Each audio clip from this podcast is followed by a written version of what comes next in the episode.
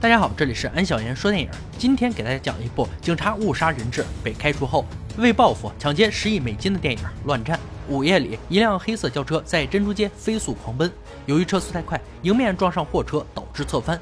不一会儿，劫匪小黑打破挡风玻璃，满脸是血的爬了出来，随后又从车里拽出一个年轻的女子。小黑是贩毒和武装抢劫的嫌疑犯，他的哥哥也参与其中。被劫持的女子是国会议员的小女儿。警察已经追赶了小黑很长时间，在双方发生对峙的过程中，误将小黑和议员女儿击毙。警方称开枪纯属意外。经过二流子探长提供的证词，涉事警察约克被开除，警察中很有威望的纳斯也被停职。时隔不久，在西部大街上的一辆黑色商务车缓缓停在了银行门口，走下来三个身着黑衣、戴着墨镜的彪形大汉，冷眼一看就知道来者不善。果然，刚进入银行，他们就戴好面罩，拿出机枪，胡乱扫射。所有人都被这突如其来的场面吓得趴在地上。就算是持有枪支的安保人员，也被他们的气势所逼，乖乖的认怂。银行经理也是怂的一批，协助劫匪封锁了银行的安全系统。一个工作人员趁劫匪不注意，按下了报警器。这一举动激怒了劫匪，这工作人员当场被击毙。警察迅速赶到，二流子探长嘴里嚼着大大泡泡糖，吊儿郎当的走来。经过和劫匪交涉，得知。劫匪已经控制了这栋大楼，并以这里的人质作为要挟，而且要求已经被停职的纳斯前来谈话。双方就僵持在这里，谁也不敢轻举妄动。没办法，警长找到了被停职的纳斯，不仅恢复了他的职位，还给他配备了一个年轻帅气的助理。他们一起来到案发现场。二流子探长看到纳斯的到来，感到很没面子，故意说起珍珠街误杀人质事件来奚落纳斯。警长及时喊停两人的唇枪舌战，把解救人质的重任交给了纳斯。劫匪看到纳斯似乎也很兴奋，他在电话里又一次提到了珍珠街，这让纳斯面色沉重，有种不好的预感。距离抢劫银行已经过去了两个小时，银行外面大批的记者在等待结果，警方的直升机在上空盘旋，而银行内劫匪在准备杀伤力最强的武器，局势越来越紧张。纳斯知道不能给劫匪更多的时间准备了，他决定带人冲进去击毙劫匪。而劫匪看到警方有所行动，也没有坐以待毙。他们把两名人质像腊肠一样吊挂在窗户前。纳斯看到这样的情况，赶紧通知手下取消行动。自从珍珠街案件后，纳斯威望受到了不小的影响。手下并没有听从他的命令，一伙人擅自来到银行大门前，还没有开始行动，就发生了剧烈的爆炸，火光四起，连带着外面的汽车也跟着发生爆炸。几个警察当场被炸飞了出去，银行里的人质们蜂拥而出。纳斯赶紧带着人进入银行，这里已经是一片废墟，劫匪趁乱逃跑，连鬼影都不见了。这场爆炸导致了很多人不同程度的受伤。据银行行长透露，这次劫匪没有拿走银行的一分钱，因为阿尔邦王子在银行里存了一个保险箱。这次劫匪们的目标很可能就是王子保险箱。随后，局长找来纳斯，对他的表现很失望。此次事件的再次失控，让他对纳斯的能力彻底产生了怀疑。高层对这件事情也极为不满。如果有人要为此承担责任，毫无疑问，纳斯又是那个倒霉蛋。说完，局长头也不回的就走了。助理和纳斯来到餐厅，边吃饭边讨论案情。一番言论后，纳斯对这个年轻的助理表现出了赞赏。这时，纳斯收到消息，警局有新的线索。临走时，纳斯把自己的饭钱放在了桌子上。助理换了一张正好的面额，把纳斯留下的钱放进了钱包。来到现场，在监控视频里发现了一名嫌疑人。通过这一线索，纳斯带着同事们来到嫌疑人的家。刚敲门，里面的人就开了枪。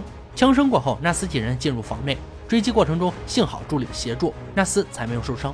劫匪的胳膊被助理打中，鲜血直流，翻窗跳下楼，开车逃窜。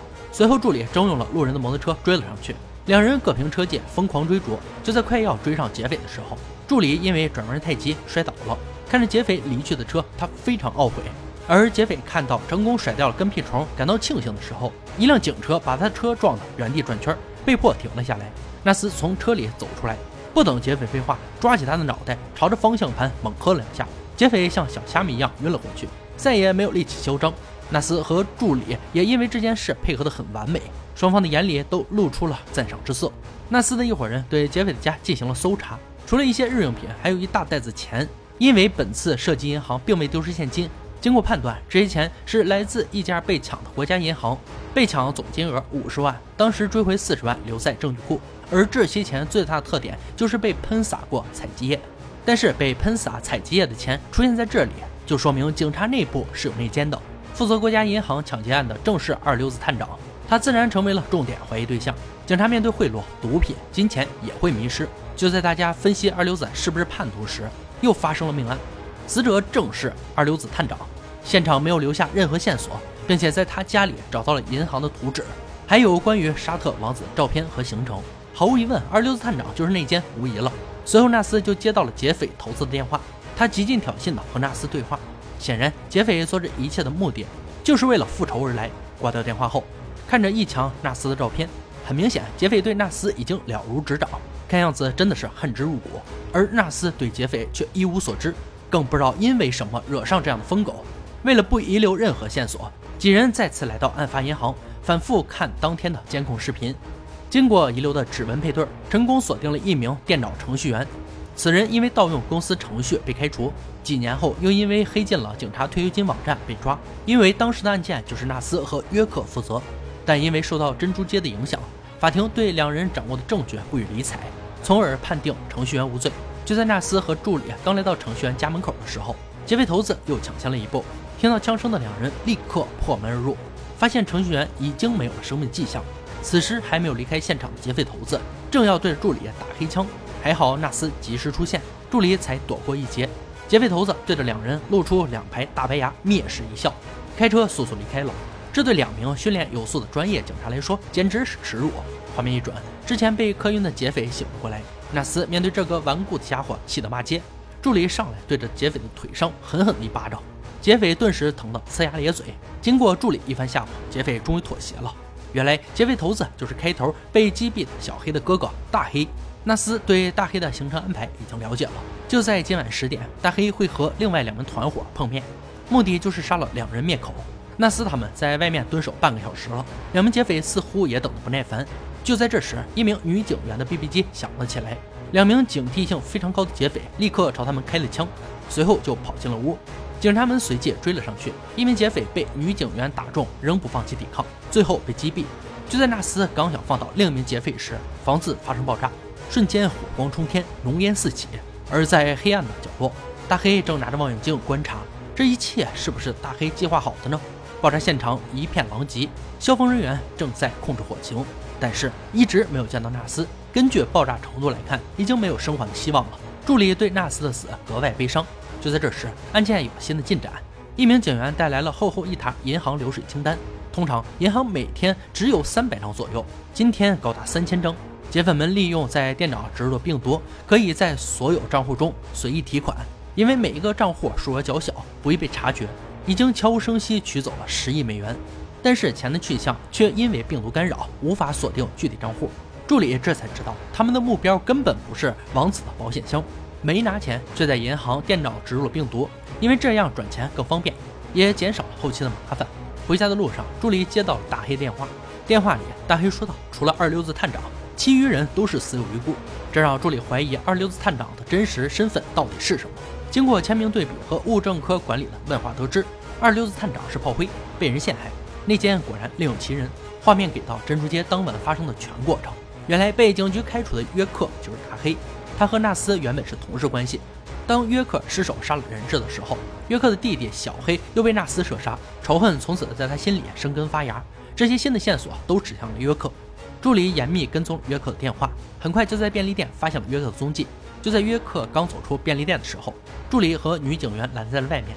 情急之下，约克挟持了漂亮的女店员，又成功的逃脱，隐藏在满是集装箱的码头。助理紧随其后，经过一番枪战，约克的子弹已经打完。两人又展开了激烈的肉搏，助理的小身板怎么能打过身材魁梧的约克？几轮下来，助理就像鼻涕一样被约克甩来甩去。紧要关头，助理摸到了被打丢的手枪，对着约克胸口连开几枪。中枪后的约克一头扎进了水中，就此领了盒饭。